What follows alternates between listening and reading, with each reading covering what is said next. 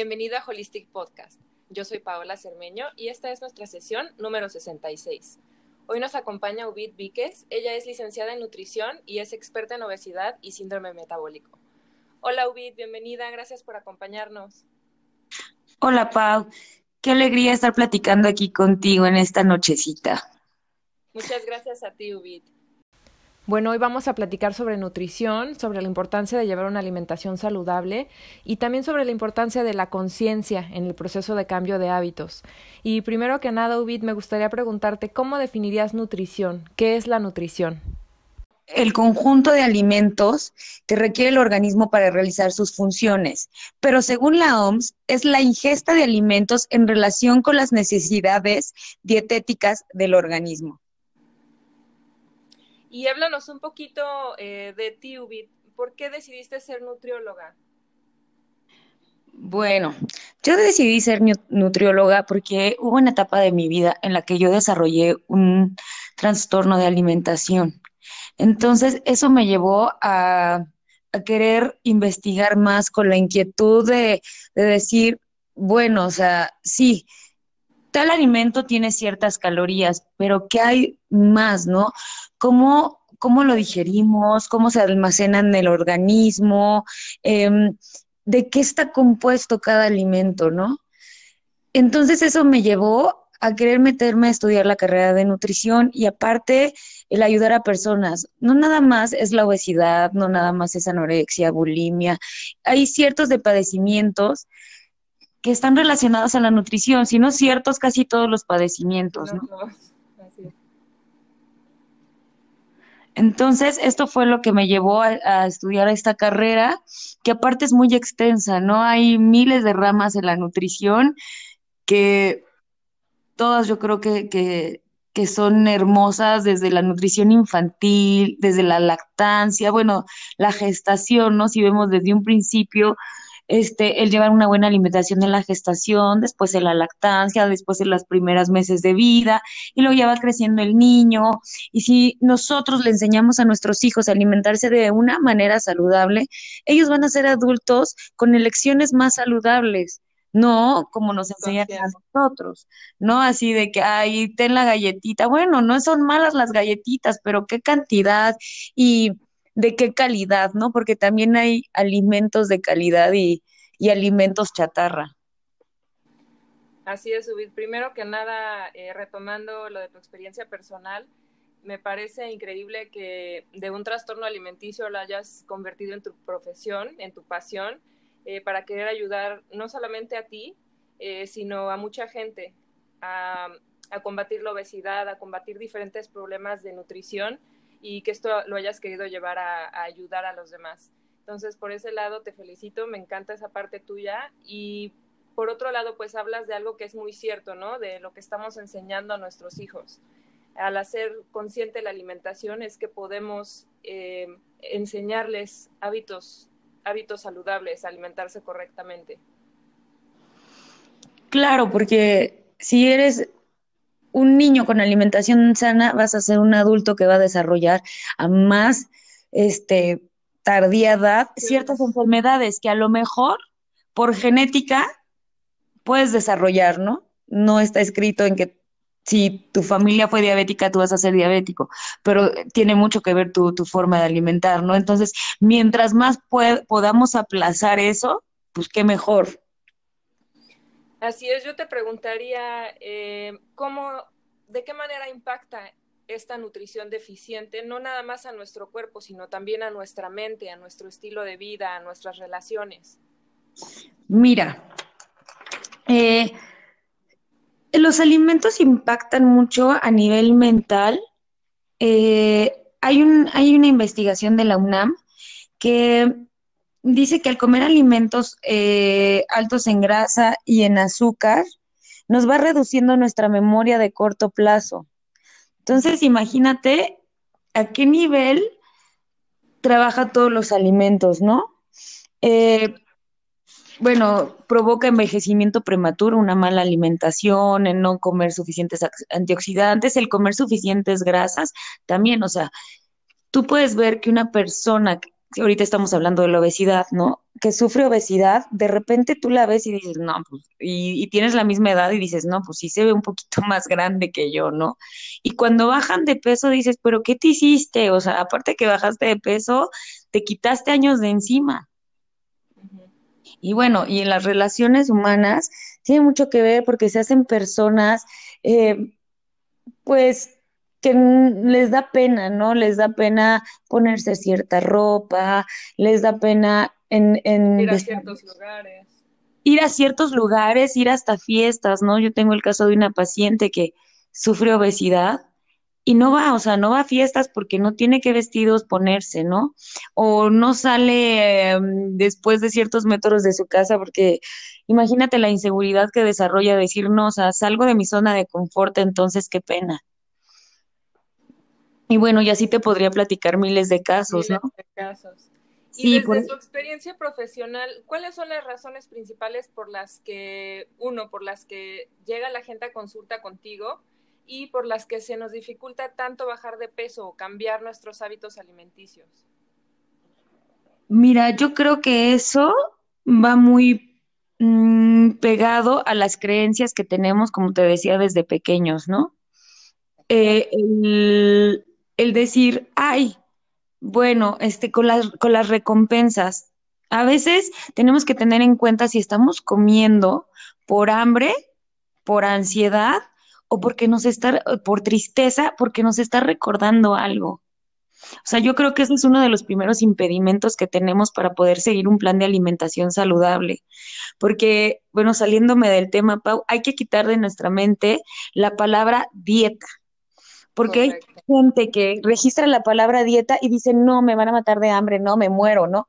No, dieta es lo que come una persona mmm, por ejemplo, ¿no? Mi esposo se cena 10 taquitos, ¿no? Y, y un refresco, esa es una es su dieta. Y yo me puedo comer una ensalada, esa es mi dieta, ¿no? Y otra persona puede comerse unos tamales y esa es su, su dieta, por ejemplo, en la mañana, ¿no? No, hay que quitarnos esa palabra dieta y que es restrictiva. Tenemos que decirle, es un plan de alimentación. El decirle ya plan de alimentación, créeme que muchos de mis pacientes quitan así todo, toda su, su, su, el issue que tienen, ¿no? Con esa palabra de dieta me van a matar de hambre. Y la palabra dieta, o sea, no la tenemos que quitar del vocabulario y empezarles a decir, es un plan alimenticio, un plan balanceado, es un plan saludable, que esto va a hacer que llegues a tu meta. Y, y sí, es una meta física porque te empiezas a ver bien y tu autoestima empieza a cambiar, la relación con la gente, hasta en tu trabajo, o sea, está muy visto que hasta laboralmente las personas que empiezan a recobrar su peso se desarrollan mejor. ¿Por qué? Pues porque sube la confianza, ¿no? En cuanto a sus relaciones, incluso también productividad. Claro, o sea, y hasta en relaciones amorosas, si nos vamos en ese punto, ¿no? O sea, ¿Cuántas mujeres dicen, no me toques? ¿Por qué? Por la pena de decir este, ¿por qué me abandoné tanto? ¿Por qué me dejé engordar tanto? ¿No? Porque muchas después de tener a los bebés empiezan a subir y luego no tienen el cuidado de, volverse otra vez un poquito a, decir, voy a comer más saludable, ¿no? Lo que me permití en el embarazo, pues ya no lo voy a permitir ahora. Entonces empieza a cambiar la relación con su pareja, así de no me toques, este, los empiezan a rechazar más y eso también repercute en la relación de pareja, ¿no? Cuando la persona, la otra persona puede decir, ¿y ahora qué, qué pasa, no? Así es, la obesidad yo creo que tiene muchísimos, eh, muchísimas implicaciones y muchísimas consecuencias en nuestra vida personal, profesional, en nuestras relaciones, en todo, ¿no? Eh, como decías, a veces la gente se empieza a aislar, empieza a tener problemas con su pareja y entonces el hecho de, bajar de peso, de tener una alimentación más saludable, nos llena de energía, de vitalidad, eh, también el hacer ejercicio, todo esto va mejorando nuestra calidad de vida. Bueno, y nos fuimos de la pregunta, que me decías tú, ¿no? ¿Por qué no, por qué no cumplimos nuestras metas? Bueno, yo creo que uno de los puntos bien importantes es no tener el compromiso con uno mismo. O sea, empezar a repararnos también mentalmente para decir, yo quiero, yo lo necesito y lo merezco. Merezco estar bien. Y no por vanidad, no por seguir normas, ¿no? No, es, desde el amor propio y desde la autocompasión. Claro, yo creo que eso es uno de los primeros impedimentos. Uno es donde, el medio donde viven. Por ejemplo, yo he tenido pacientes que dicen, no, es que mi mamá, y ya personas, ¿no? Bueno, adolescentes dicen, es que mi mamá, o sea, yo estoy comiendo más saludable y llega mi mamá y cocina, pues no sé, cosas con grasa y yo no quiero, y ya está, ay, ándale, ándale, hijito, ¿no? O llega el novio y me sonsaca. Sea, mucho de eso es también en dónde viven. Hay que decirles a esas personas, pues hay que, ayúdenme, o sea, esta, esta mejora para mí debe de ser un trabajo en equipo. Yo he visto, bueno, yo viví un caso muy cerca, mi hermano cuando era niño sufría de obesidad. Y cuando él a sus 11 años dijo, ya no puedo ser un gordo, no quiero ser obeso, él fue con una nutrióloga creo que también fue algo por lo que yo estudié nutrición. Y él se puso, le costó un año, un año de su esfuerzo, un año de, lágrimas, llanto. Yo me acordaba que yo lo veía y él decía, es que de verdad, o sea, estábamos en un restaurante y él decía, yo me quiero, yo me quiero tomar ese refresco como todos los niños de mi edad, pero sé que no y esto es una meta que tengo que cumplir. O sea, es la persona que más me quedé admirada y de decir, claro que se puede. Si se tiene esa fuerza de voluntad, se puede. Y él, bueno, ya después bajó y ya era un joven súper delgado que ya ni le, ya ni subía de peso. Entonces, cuando luego me llegan pacientes y me dicen, es que no puedo, y yo digo, no puede ser posible que un niño pudo y mi paciente con 30, 40 años me diga que no puede. Entonces ahí también es cuando a veces las refiero al psicólogo, ¿no? Y les digo, ¿qué estás cargando? O sea, y ahí regresamos, es que todas estas preguntas se enlazan, ¿no? ¿Qué estás cargando? Y ya hasta, o sea, luego hasta el consultorio parece consultorio en donde se van a desahogar porque dicen, ajá, sí, un consultorio de psicología porque me dicen, no, es que estoy harta de mi mamá porque se pasa molestando, ¿no? O no, es que mi esposo ya me dice, ves, ya te viste toda gorda. Y luego digo, pues eso es lo que las pobres traen cargando. ¿No? Esas, esas cosas emocionales, entonces, ¿qué hacen? Van y se reflejan en la comida, van y llenan esos vacíos, o van y llenan con ese pastelito su, su depresión, que a lo mejor el pastelito les recuerda cuando eran niñas y la mamá les decía, tranquila, no pasa nada, ¿no? O también personas, o sea, hablando de la obesidad, que si su mamá, por ejemplo, regresando al caso de mi hermano, ¿no? Mi hermano se hizo obeso porque mi papá y mi mamá nos exigían mucho la comida. Era así de, no, no tienen que comer esto, no tienen que comer lo otro, tienen que hacer ejercicio. Y bueno, eran muy estrictos en, en, ese aspecto. Entonces mi hermano, ¿qué hacía? Iba con mi abuelo y mi, mi abuelo le daba dinero para ir a la tienda. Entonces de la tienda, él, él se compraba papitas, panecitos y todo, y todo se lo comía a escondidas, o sea, se hizo un comedor compulsivo. Entonces, el medio donde vivimos, claro, el medio donde vivimos tiene mucho que ver en que no podamos cumplir también ciertas metas. Entonces, te digo, cuando mi hermano entró a plan alimenticio, entramos todos, ¿no? O sea, íbamos a un restaurante y casi todos comíamos lo mismo que él. En casa, bueno, o sea, habían alimentos sanos. Claro. Ya, o sea, todos uno... ustedes colaboraron como familia para ayudarlo a él a, llegar a esa meta y como familia también se volvieron más saludables. Claro, ¿por qué? Porque tal vez uno no sufría de sobrepeso, ¿no? Pero el que no sufras de sobrepeso no quiere decir que también te estés alimentando sanamente. o sea, personas delgadas con una composición corporal muy mala, o sea, es más grasa que músculo su cuerpo, entonces eso también los llega a tener ciertos padecimientos, ¿no? Es como, son delgados, en, o sea, son delgados, pero pues con, ¿cómo te diré? Con un porcentaje muy alto de grasa. No, y con problemas, con problemas de obesidad, o sea, con problemas físicos de personas obesas, ¿no? Aunque tú los veas delgados, pueden tener hipertensión, triglicéridos, colesterol, Claro, muchísimos padecimientos.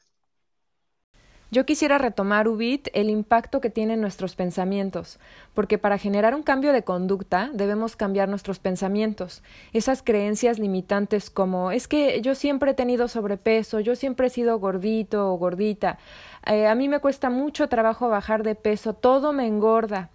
Eh, entonces, es por medio del mindfulness que podemos primero hacernos conscientes de estos pensamientos y redirigir nuestra energía mental hacia ese cambio que deseamos y que necesitamos porque se trata de nuestra salud. Algo muy importante eh, también es contactar con nuestro cuerpo, con nuestras sensaciones.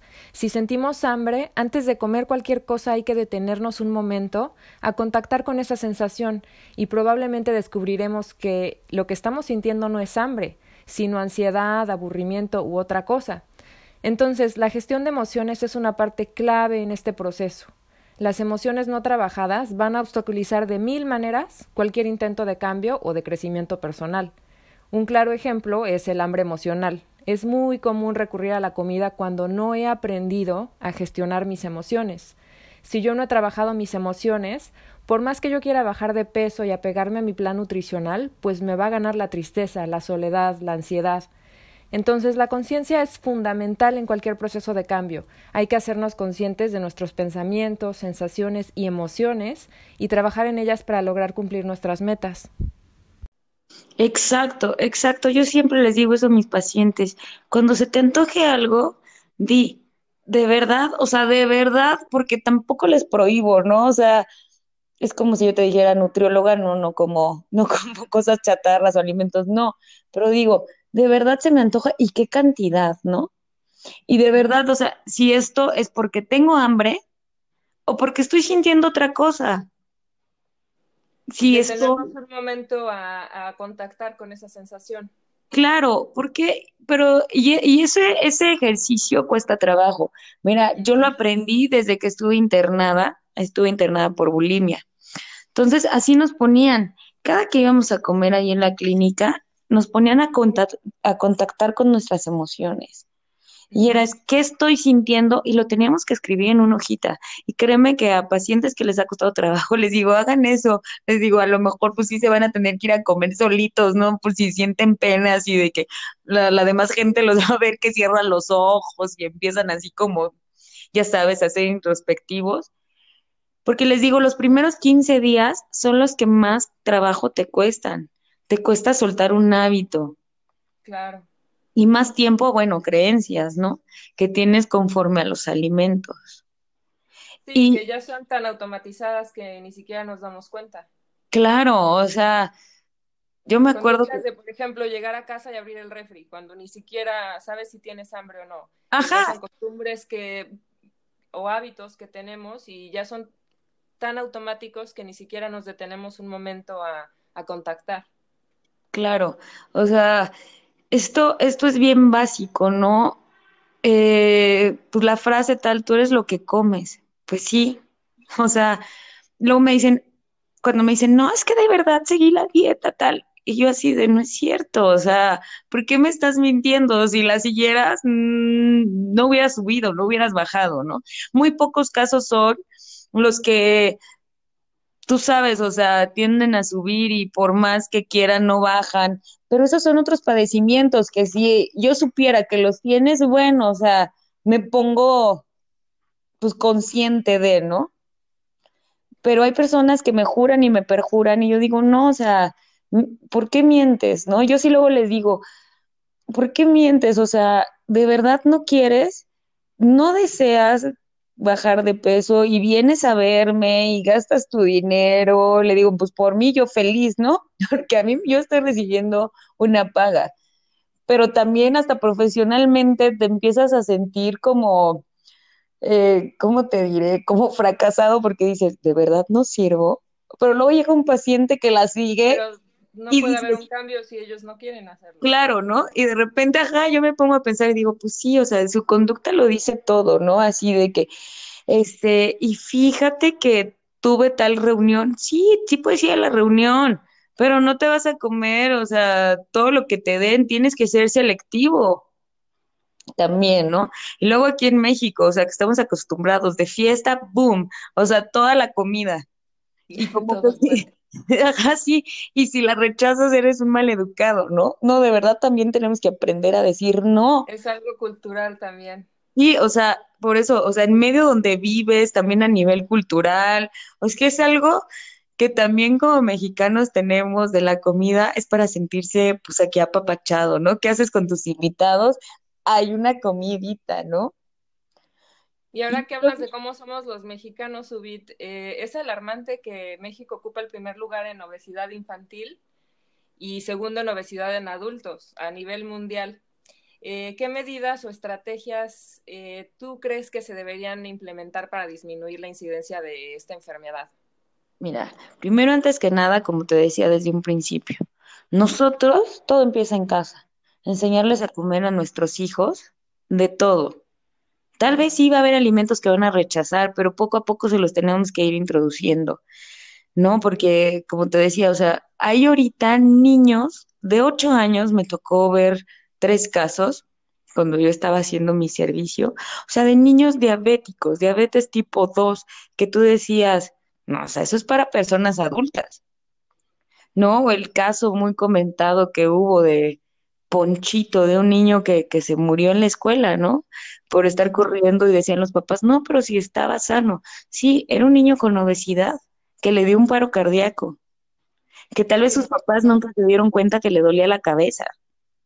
Y eso quería decir que tenía su colesterol o triglicéridos altos, a lo cual lo llevó a un paro cardíaco.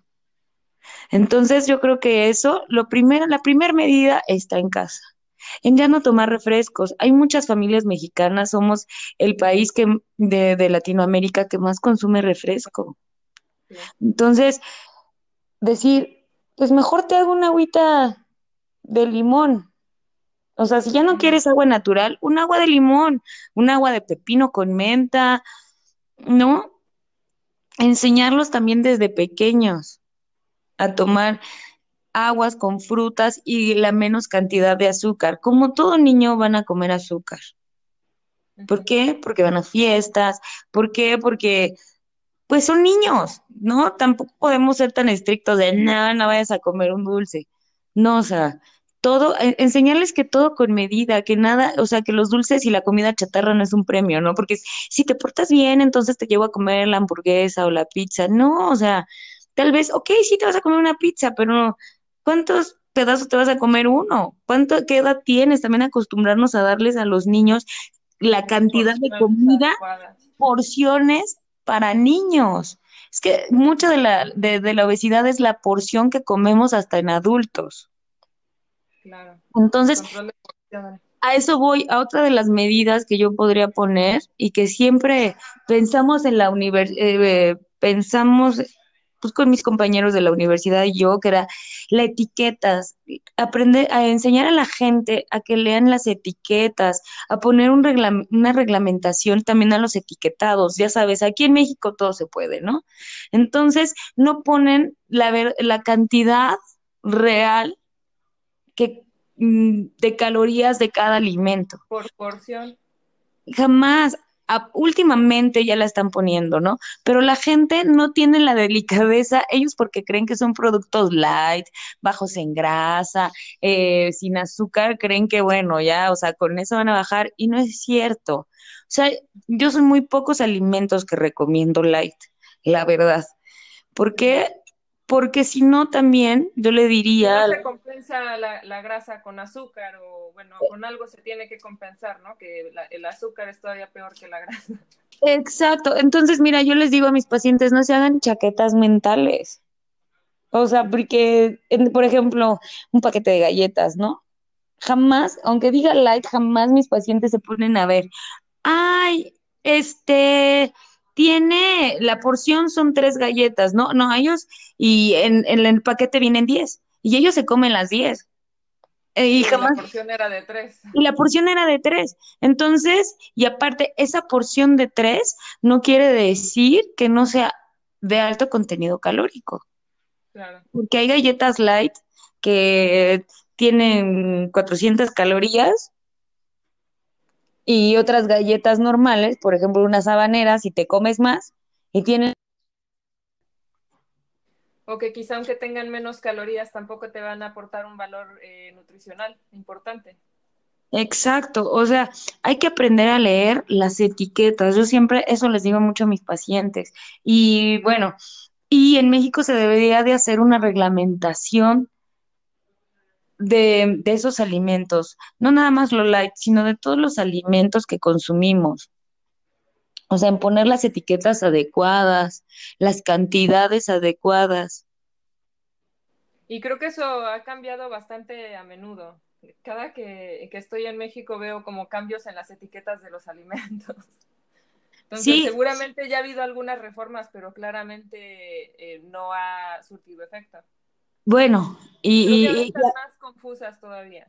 Exacto, porque no se han puesto de acuerdo bien qué deben de decir. Por ejemplo, también en las porciones que manejan las cadenas, ¿no? Tú, tú vas al cine, yo creo que eso también, o sea, debería... Ay, sí. Bueno, que ya empezamos. Mega combo. Ajá, así de, y por tres pesos más, y luego dicen, pues, ¿por qué no? Por tres pesos, entonces me llevo uno más grande. Entonces, ¿hay que estás haciendo? Consumiendo más de lo que ibas a consumir, ¿no? O sea, yo sí llego y me dicen, por tres pesos más, y yo les digo, no, yo quiero el chico. O sea, dame el chico, no necesito más.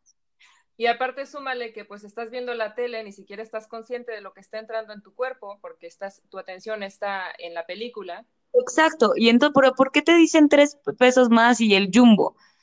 Por lo mismo, Pau, Por que tú estás comentando. Porque, porque, Ajá. ajá, porque no te das cuenta de la cantidad, como tú decías, que comes, porque estás así distraído, entonces cuando ves dices, ups, ya se me terminó. Ya me comí todo el bote jumbo. Exacto, y ni siquiera le diste a tu mente los 20 minutos para decir, ay, estoy comiendo y empieces a segregar esa hormona de saciedad. ¿Por qué? Porque tú estabas distraído. Sí, por eso tan importante eh, que yo siempre hago hincapié en, la, en el mindfulness, en la atención plena, porque es cuando puedes darte cuenta eh, hasta de ese proceso de consumir un alimento y de darte cuenta cómo lo vas digiriendo, cómo va pasando por, por tu, eh, llegando a tu estómago, pasando por tu tracto digestivo. Entonces, estar más conscientes de lo que comemos. Y retomando todo esto que nos comentas, yo creo que eh, sí, por un lado, estar informados, la educación es algo eh, muy importante como sociedad, que nos eduquemos en qué son las calorías, eh, qué cuáles son los macronutrientes que necesitamos para funcionar, eh, cuáles son las porciones recomendadas para nuestro peso, nuestra edad, nuestro sexo incluso. Eh, y además de toda esta parte de la educación, la educación emocional. Porque como decías, a los niños les, les, decimos, no estés triste, no llores, mira, mejor cómete un dulce. Entonces, ¿qué le estamos enseñando a los niños? A ser personas que no saben gestionar sus emociones y que solamente van a refugiarse en la comida.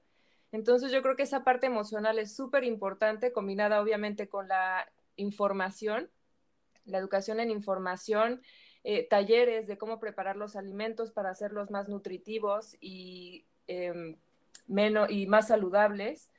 Eh, opciones de alimentos saludables, de cómo puedo hacer, eh, por ejemplo, eh, una pizza cambiando eh, la masa eh, Claro. de harina con coliflor, por ejemplo. Un O en coliflor, vez de hacer helado, voy a hacerlo nada más con plátano congelado. Entonces, dar todas estas opciones, informar y la educación emo emocional yo lo rescataría eh, como de las cosas más importantes también. Claro, ¿no? Por ejemplo, mira, si nos vamos otra vez a los niños, porque, pues bueno, ya con las personas obesas adultas, se, están, mu- se mueren, ¿no? Eh, la tasa de mortalidad por diabetes, hipertensión, infartos es muy alta aquí en México por lo mismo. Pero, por ejemplo, perdón, podemos rescatar a nuestros niños con talleres en las escuelas. A los niños les gusta eso, les gusta algo más práctico, que aprendieran a cocinar, a preparar algún alimento. Claro, o sea, el taller de comida saludable, el taller de, en vez de, ay, perdón, los 30 minutos de ejercicio, pues más, o sea, ponerles más actividad física. Sí, sí, sí. O sea, no nada más la, eh, la clásica, este, clase de educación física, ¿no?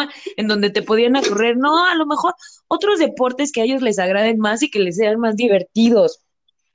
Sí, para que crezcan con ese concepto del ejercicio, como de que es algo divertido, eh, algo bonito, no algo de que es como también un castigo, ¿no? Exacto, ¿no? se llega a manejar así en las escuelas, bueno, de, castigo tres vueltas a la cancha, ¿no? Entonces, bueno, estamos mal, premiamos con comida y castigamos con ejercicio, entonces como que Exacto. ahí estamos mal. Pues ahí estamos muy locos, ¿no? En vez de decirles, oye, pues es que esto te mantiene, ¿no? Te mantiene fuerte, te mantiene bien tus músculos.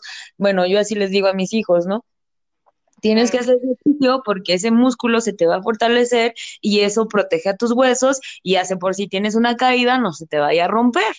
O sea, hay que hay unas maneras de explicarles tan fácil a los niños, ¿no? Por ejemplo, les digo, y si comes verduras, entonces tu cuerpo va a estar más este más despierto y vas a tener mejor digestión y no te vas a estreñir y no te va a doler tu pancita. Y como bueno, como todo, todo lo podemos programar, ¿no? Y más desde chiquitos.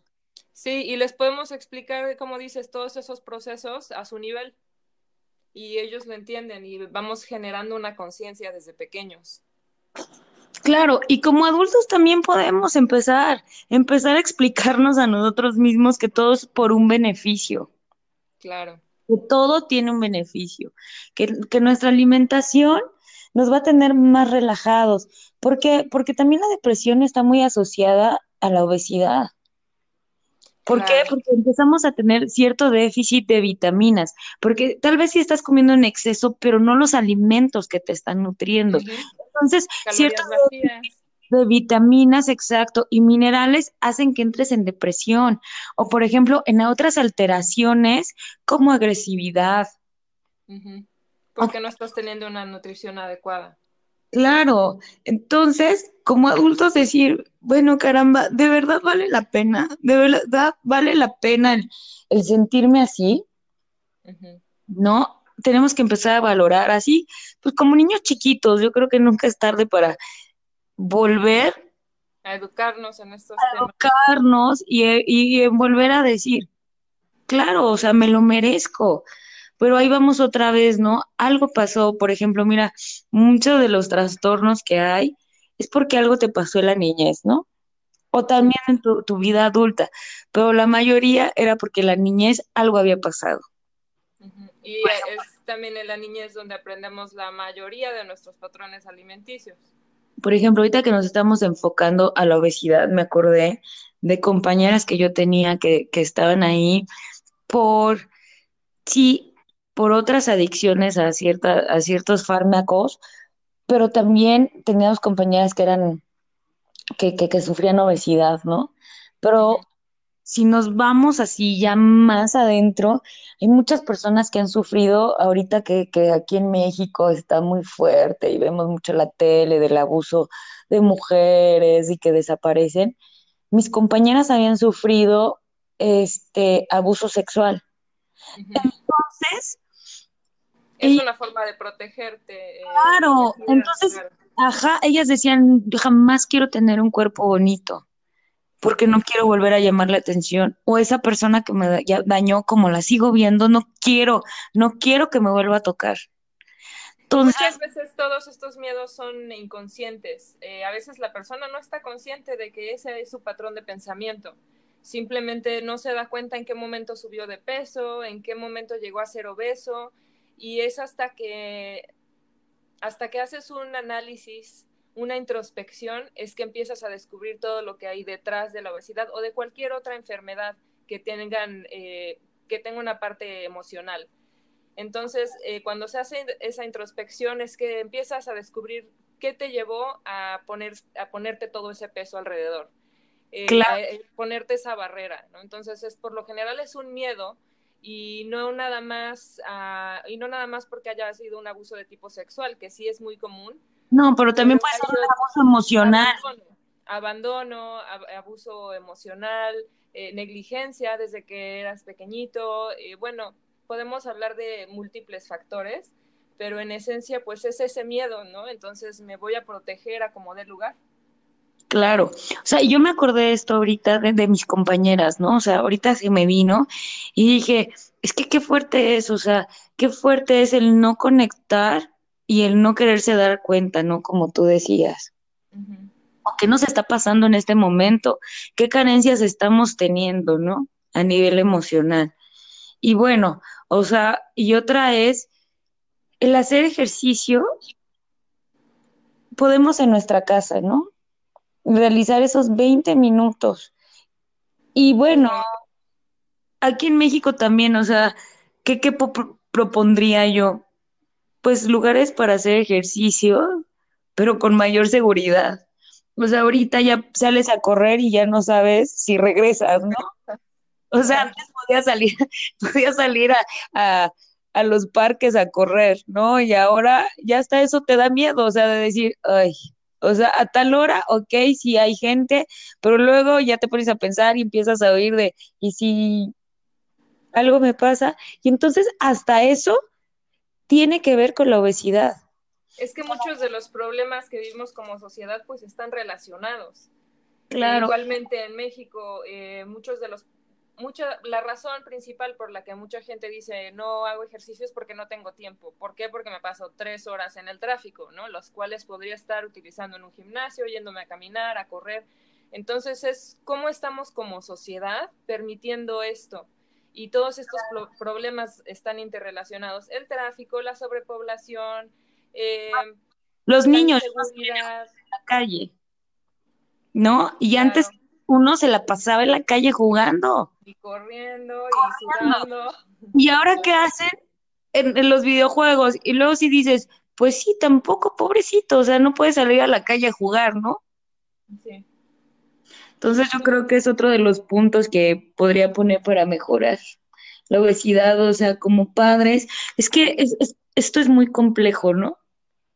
Claro, sí, es un tema muy amplio, sin duda, y Como yo creo que vamos a tener que, que, continuar en otra sesión eh, con más, más preguntas y que nos sigas compartiendo tantas cosas, Ubit.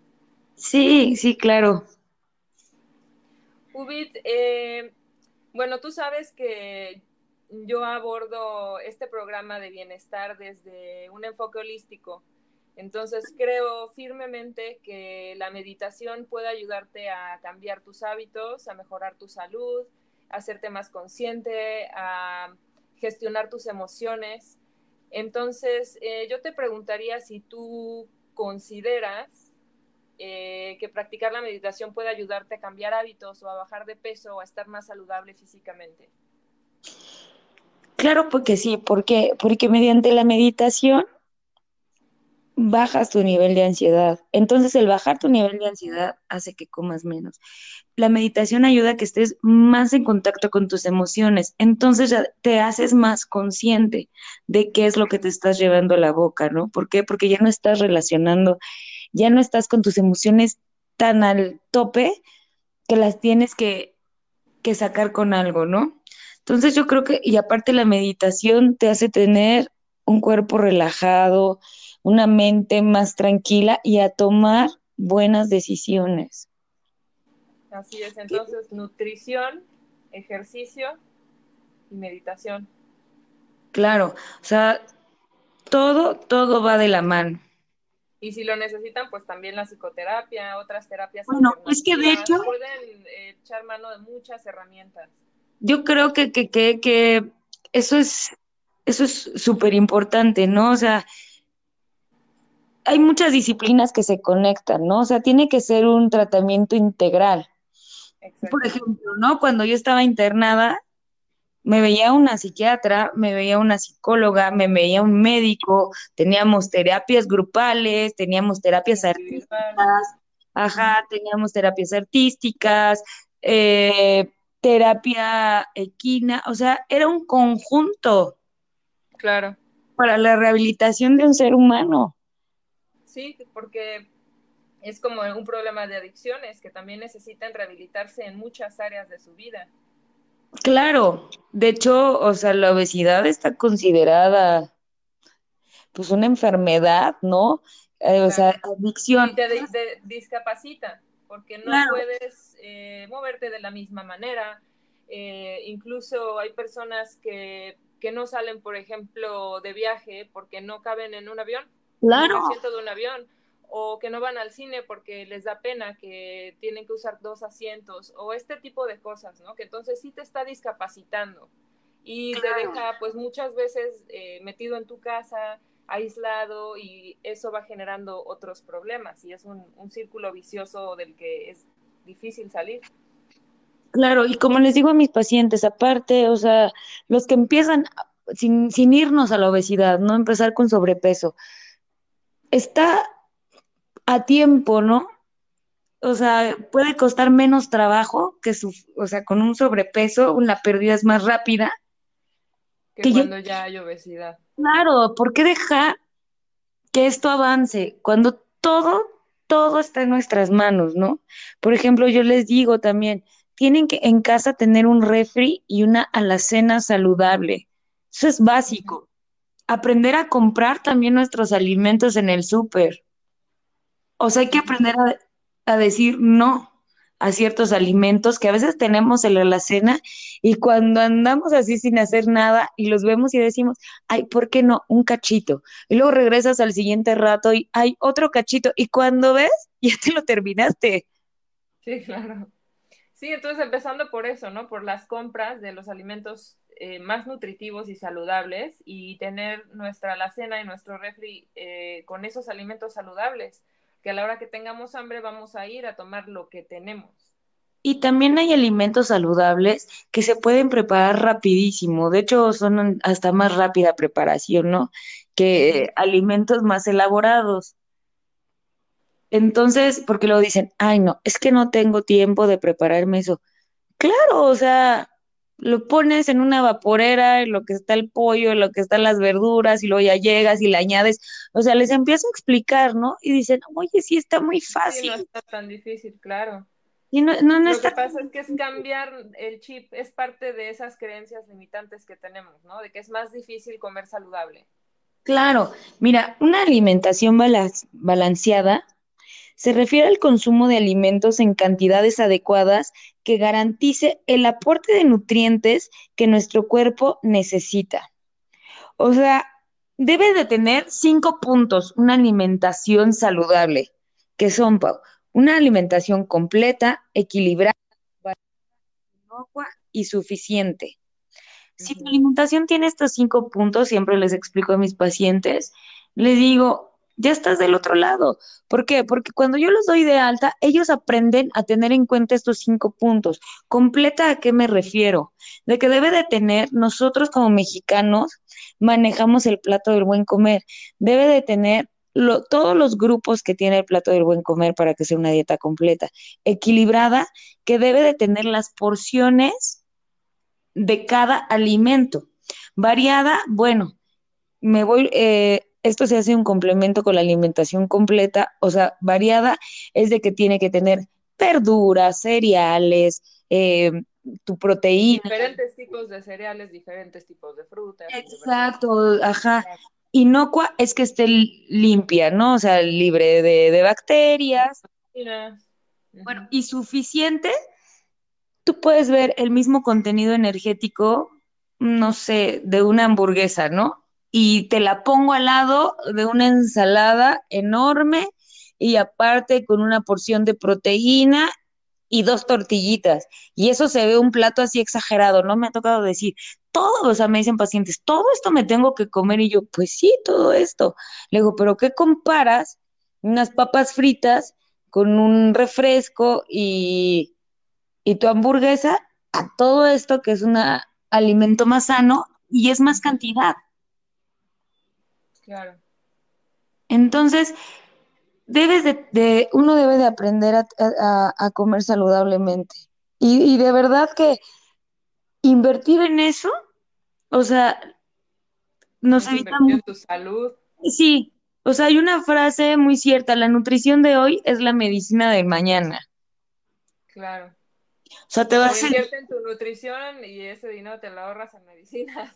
Claro, porque aparte es como les digo, ¿no? Ya cuando desarrollas algún padecimiento, o sea, no sale barato.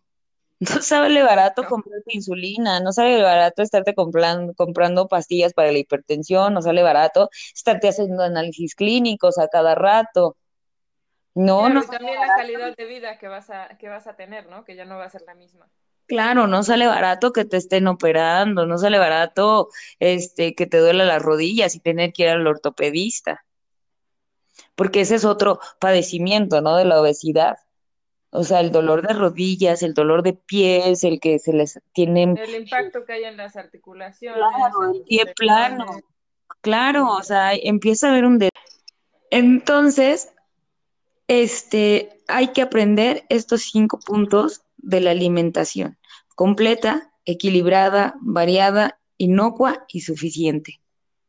Entonces, ahí vamos otra vez, ¿no? A lo que va el programa, ejercicio, meditación, alimentación y un trabajo psicológico, yo diría. Por supuesto, terapéutico, por supuesto. O sea, ese es mi consejo. Tenemos que trabajar todas las áreas. ese es mi consejo que doy. Así es, Ubit. Muchísimas gracias por todo lo que compartiste con nosotros. Eh, por todos esos tips que nos das, por todas esas experiencias a nivel personal y profesional. Te agradezco que te hayas abierto a contarnos tu experiencia personal. Y bueno, creo que te vamos a invitar muy pronto, eh, una vez más, para continuar platicando sobre este tema que es súper amplio. Eh, quizá en otra ocasión podemos platicar de ese tipo de dietas, de los productos milagro, no sé. Ya veremos de qué podemos platicar para que nos compartas todo lo que sabes, Subir. Muchísimas gracias por estar con nosotros. Gracias a ti, Pau. Y un saludo y espero les guste esta pequeña plática que tuvimos. Gracias, Ubit, y gracias a todos los que nos escuchan. Chao.